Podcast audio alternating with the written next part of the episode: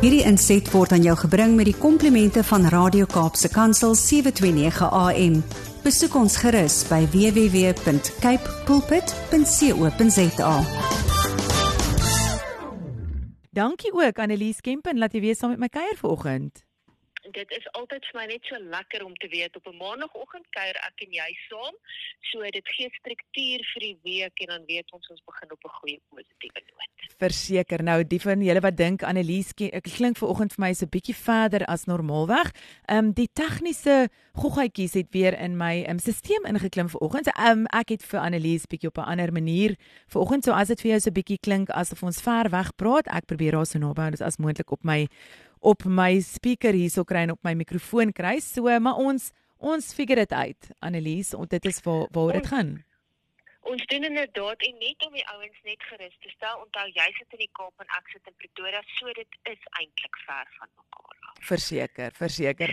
Nou Annelies, ons het verlede week gesien hoe terroriste al hoe meer tegnolog tegnologies gevorderd raak en wat hulle alles gebruik om hulle terreurdrade ter terreurdade te beplan en uit te voer en drade. Ek is seker daar's drade op betrokke. Ek weet um ook teen hierdie tyd het ons ook gepraat dat kubermisdaad al hoe meer toeneem, maar veral bietjie um weet in in ek dink die afgelope 3 weke wat ek al jy ek en jy is 'n bietjie oor die dark web praat is dit iets wat wat nogal vir my regtig interesseer om te sien wat gebeur en hoe dit hoe dit werk maar ek dink vertel bietjie vir ons luisteraars wat van die wat is die nuutste neigings ten opsigte van kubermisdaad Ja, ek moet sê dadelik, dit is dalk net een van die nuwe neigings want jy weet as ek en jy klaar gepraat het, is daar dalk alweer 20 nuwe neigings waarvan ons nie geweet het nie.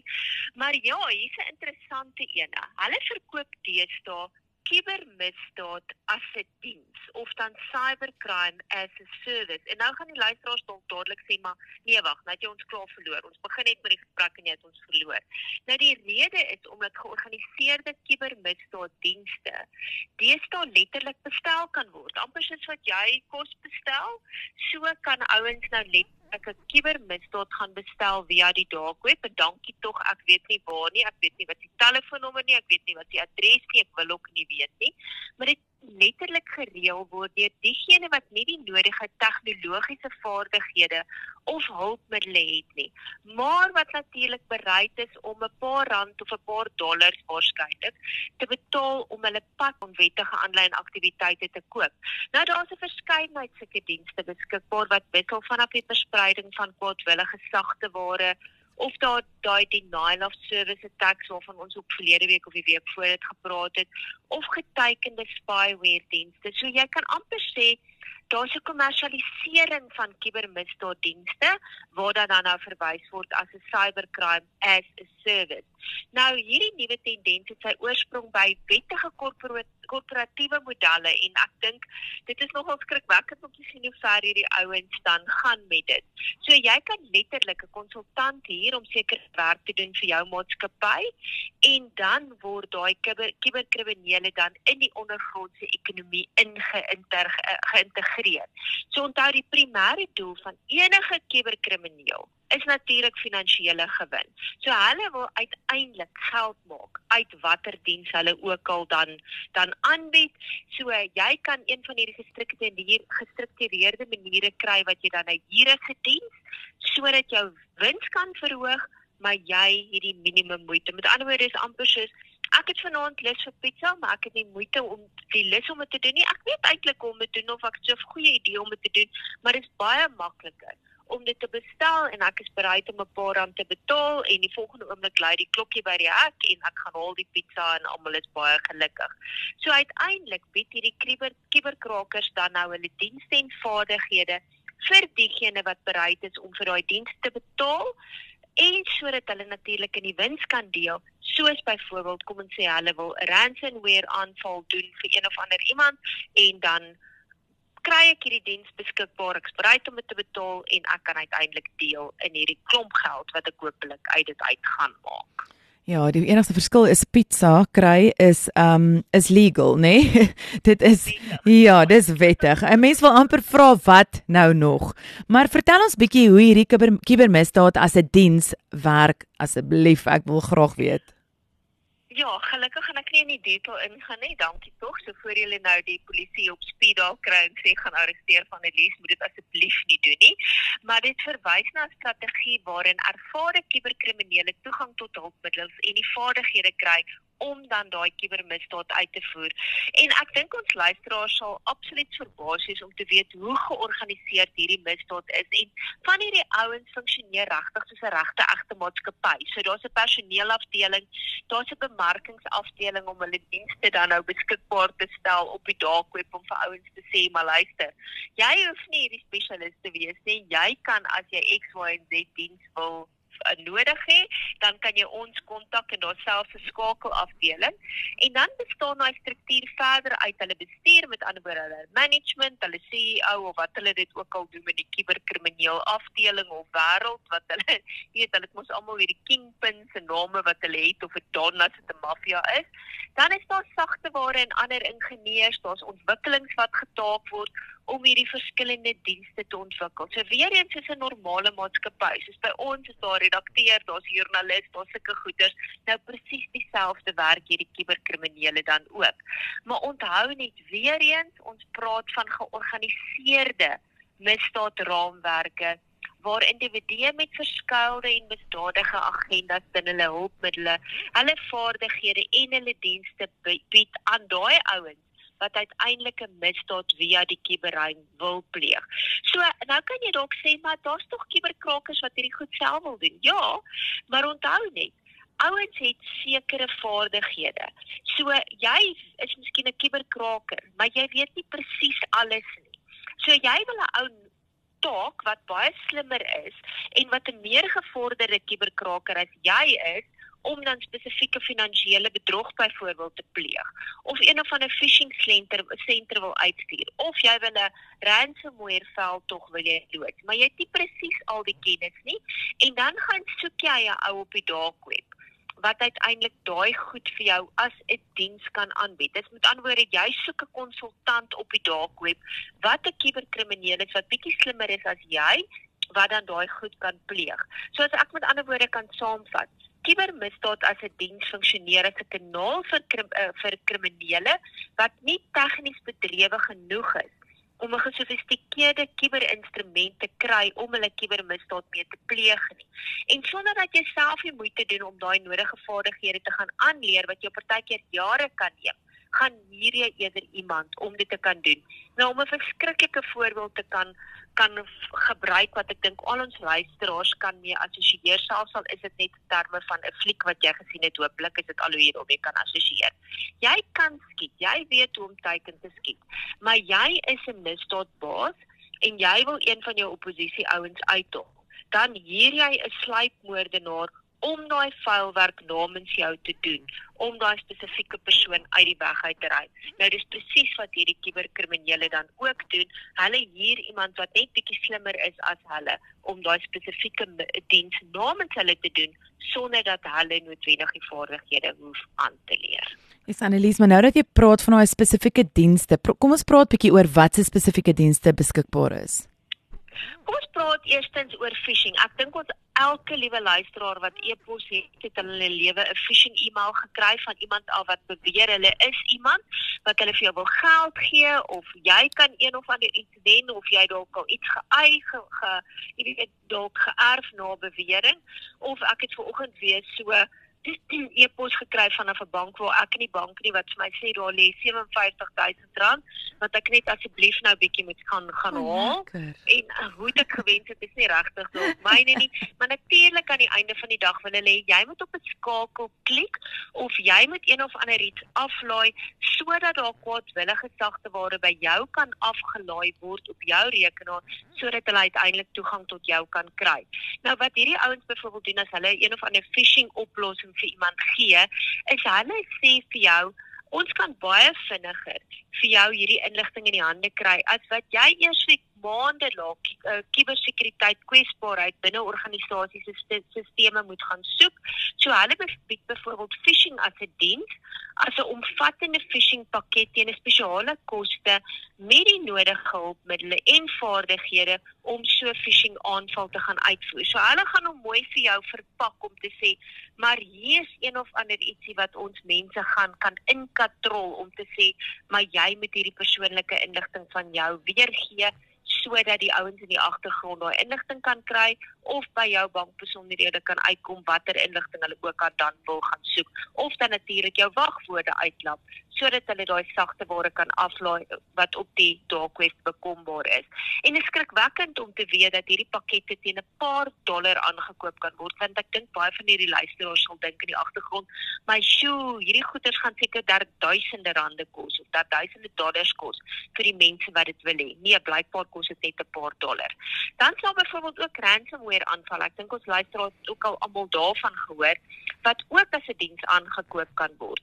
So in hierdie geval sal slim kuberkriminele doelgemaakte ransomware dienste koop om spesifieke potensiële slagoffers te teiken sonder weer eens dat hulle die nodige tegniese vaardighede daarvoor hoef te hê. So dit sluit enige inligting in wat jy nodig het om so 'n aanval te loop.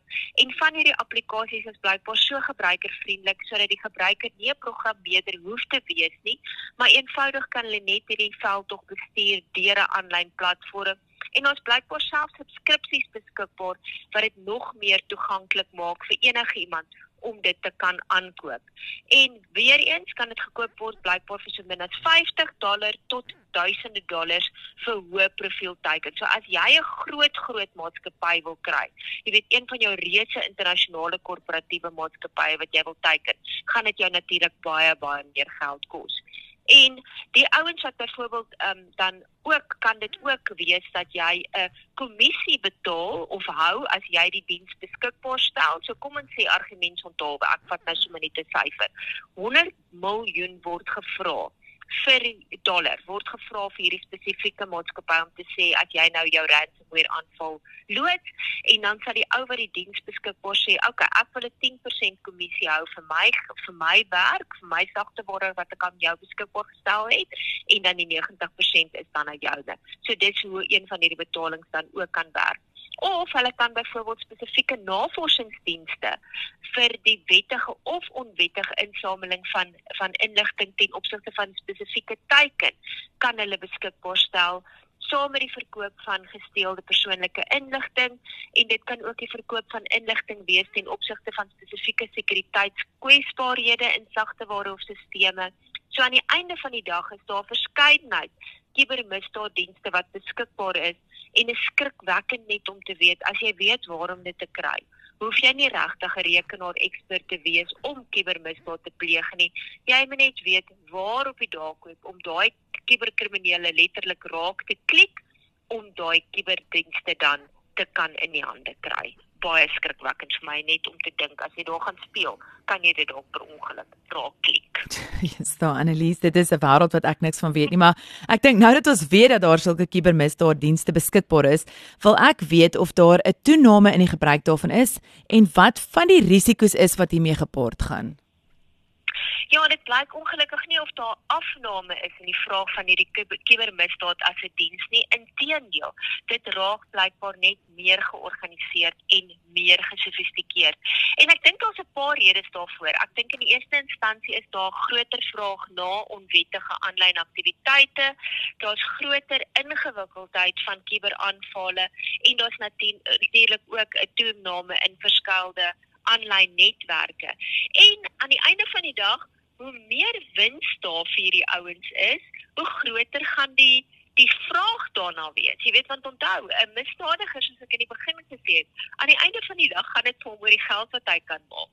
So as jy 'n lae risiko het van kubermisdaad om dit te pleeg en jy weet, jy kan hierdie dienste gaan hier by iemand deur het sy in die wins te deel of aanvanklik vir 'n subskripsiefooi te betaal of wat ook al, hoekom gaan jy dit nie doen nie? En jy weet ook Hierdie ouens het 'n groot risiko omdat hulle sulke kuber-experts is om julle almal se elektroniese spore te vernietig. Dan is daar net 'n groter, wil ek amper sê, um vraag daarna moet daar dan wees.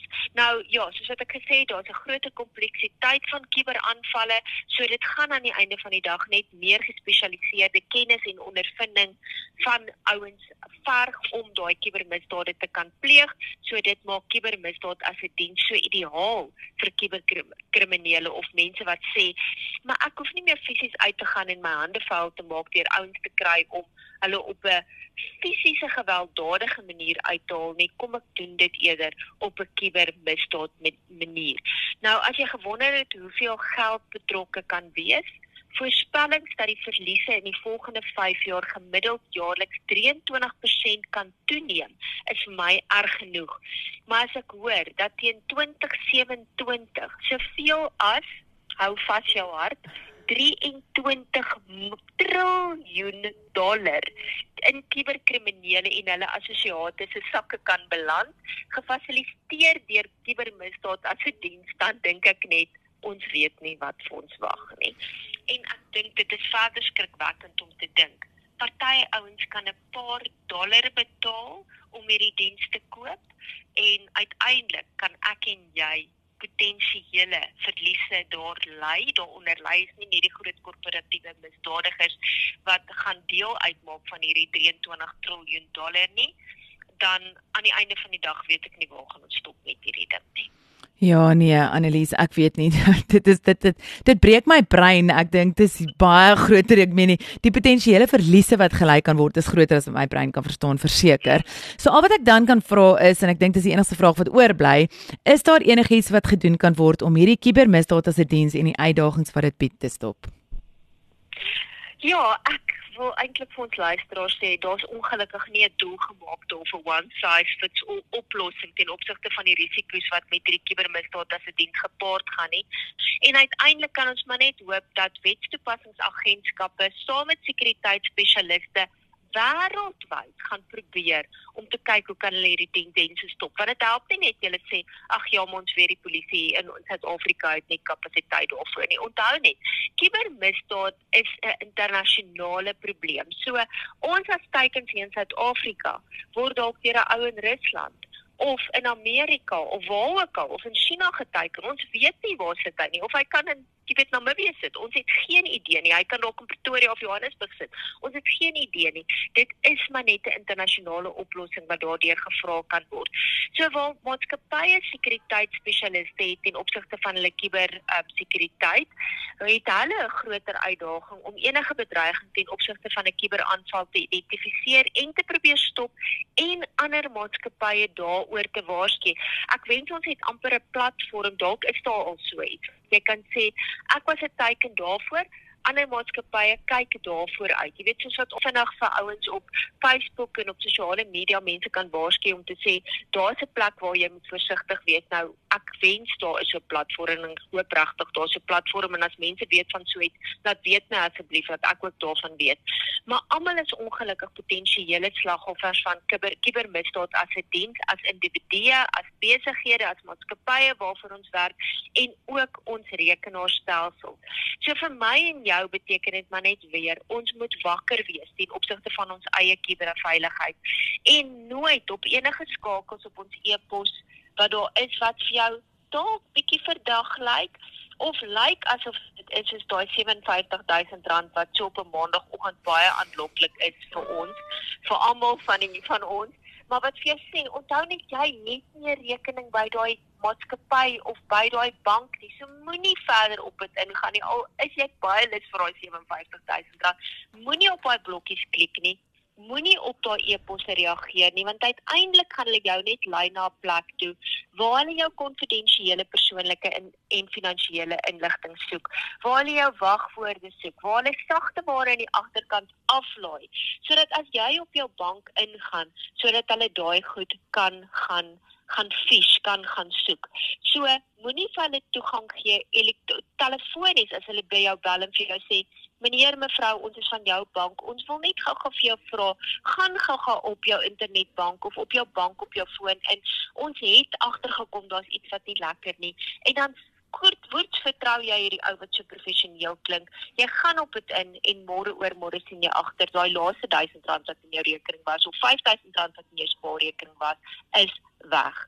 Waaksaamheid is die enigste sleutel wat ons risiko's kan verminder vir my en jou as gewone gebruikers. So moenie jou nou verslap as jy e-pos opmaak of as jy as jy 'n oproep ontvang wat finansiële inligting verlang nie. My maat nou die dag sy verwag gepakkie en die hele tyd ek het haar soveel gewaarsku.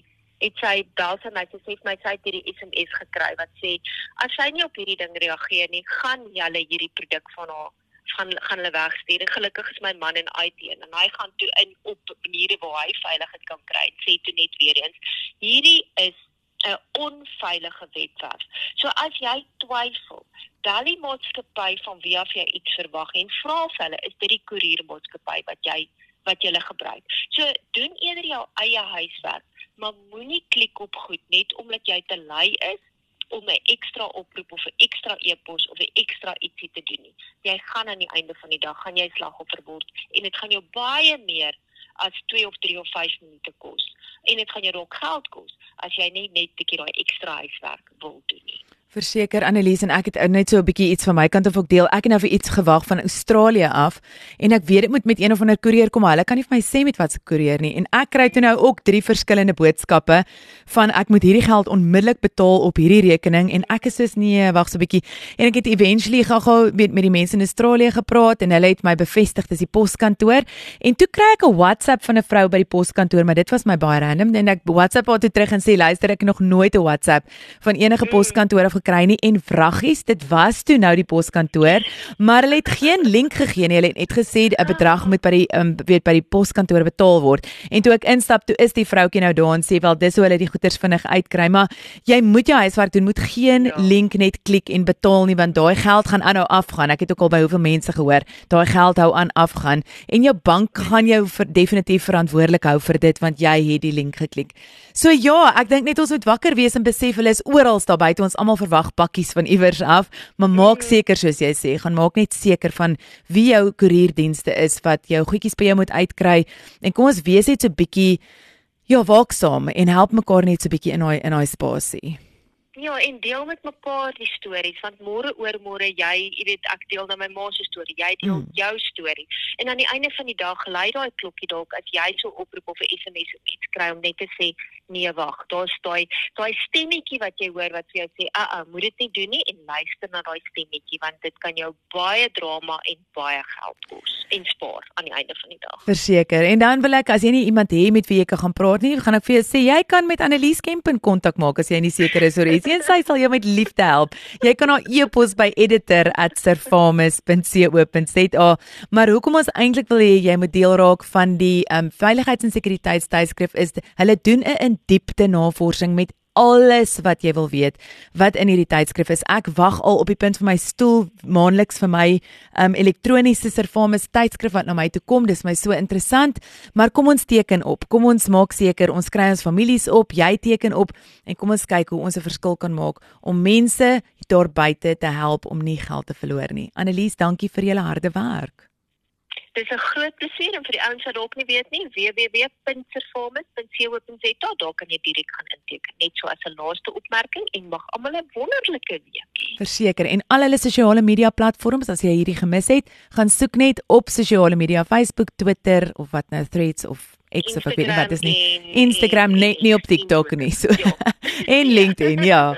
So Annelies, vreeslik dankie dat jy saam met my gekuier het. Altyd lekker en ons gesels weer volgende week mooi bly. Dankie, totsiens. Hierdie inset was aan jou gebring met die komplimente van Radio Kaapse Kansel 729 AM. Besoek ons gerus by www.cape pulpit.co.za.